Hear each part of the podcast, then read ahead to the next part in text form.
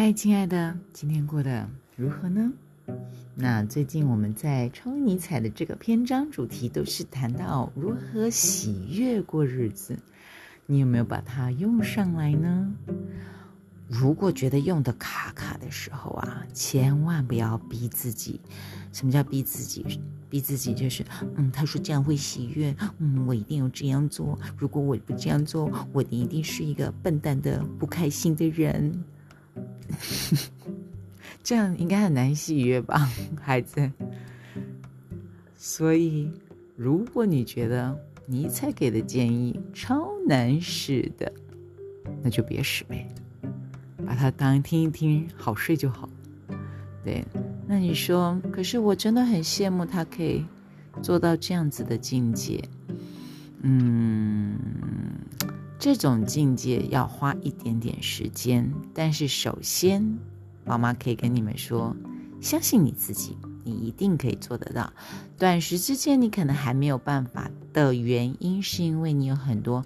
旧的观念、旧的习气，还有旧的一些思维习惯，会困住你。所以呢，你想要采取一个新的一个思维习惯的时候，你会突然觉得卡卡的不适应，然后想要回到旧的舒适圈。这是在所有所有探索，不管是旅程的探索、体能的探索、生命的探索。精神领域的探索，只要你想要探索新领域，每一个踏出舒适圈的状态都是不适的。对，所以悦纳这样的不适。哇，你们有没有听到外面有人在飙车呢？宝妈现在在金门哦。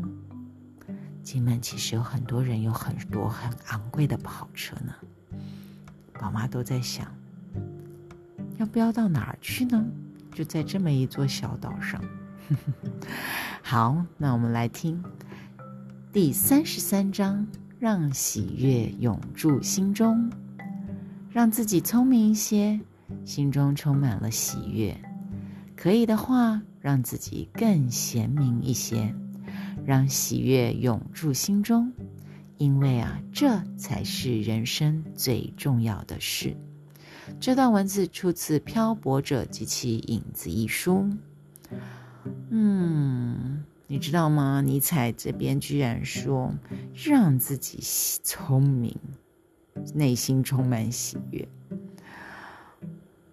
这个我不否认。宝妈每次在观察别人有没有智慧、聪不聪明的时候，第一件事情就是看他会不会爱爱生气。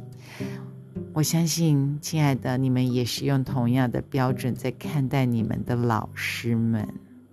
啊，这个老师真的很玻璃心，一下子就爱生气，真的很笨呢。哦，那个老师好厉害哦，我们亏他，我们损他，他都不温不火，笑眯眯。然后呢，接下来想个方法来摆我们一道，来制住我们，来来操弄我们。哦，那个老师好聪明哦，嗯，是吧？你也是这样看老师们吧？对呀，所以其实啊，生气呢、痛苦呢、沮丧呢，其实都是一个不聪明的脑袋造成的。所以，如果呢，你常常觉得不开心、不喜悦、难过、痛苦，是因为啊，你一直放纵不聪明的脑袋折磨你自己呢。这个东西呢，宝妈因为是一个热爱学习者，我特别有感。尤其我自己又是一个英文老师，我每一次呢都要耳提面命、耳提面命提醒我的孩子：“亲爱的，请你使用演演化上一年的影像大脑、声音大脑来储存记忆哦，千万不要用演化只有五千年的文字大脑。”来储存记忆哦，因为你很快记忆就满格，然后就要清除记忆夹啦，是不是？你们去思考，大脑被训练储存声音、影像、嗅觉这种东西，当它我们还是动物的时候就已经存在了。你看这演化多长的时间？但是文字，亲爱的，才五千年呢。你们会不会一直在用文字的方式储存记忆啊？看着，然后不读。看着，然后不听；看着，然后不朗读，背单词叫做 student，学生 s t u d e n d，学生 s t u d e n d。我每次都跟我的孩子说：“亲爱的，你真的超残忍的，你在虐待你的大脑，而且你把你的生命的美好浪费在无聊的读书跟背单词上面。”所以我很认同你才说的这段话：让自己聪明一些，心中充满喜悦。当你喜悦的时候，亲爱的，你变聪明了。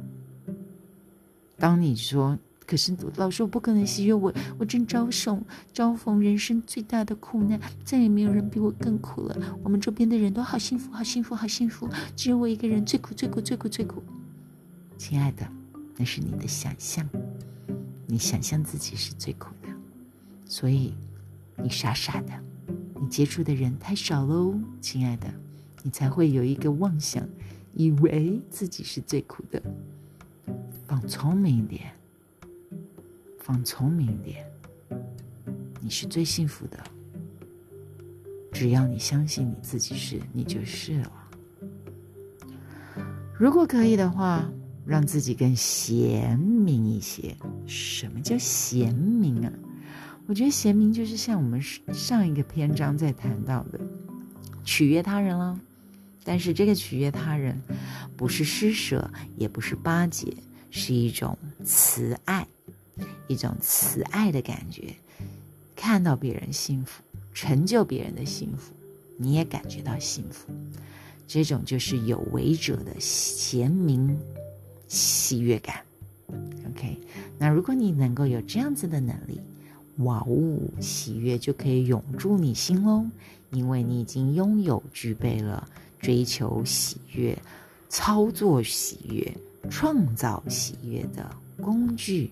以及能耐了，尼采说：“这才是人生最重要的事情哦。”好，祝你们有个美好的夜晚，Good night。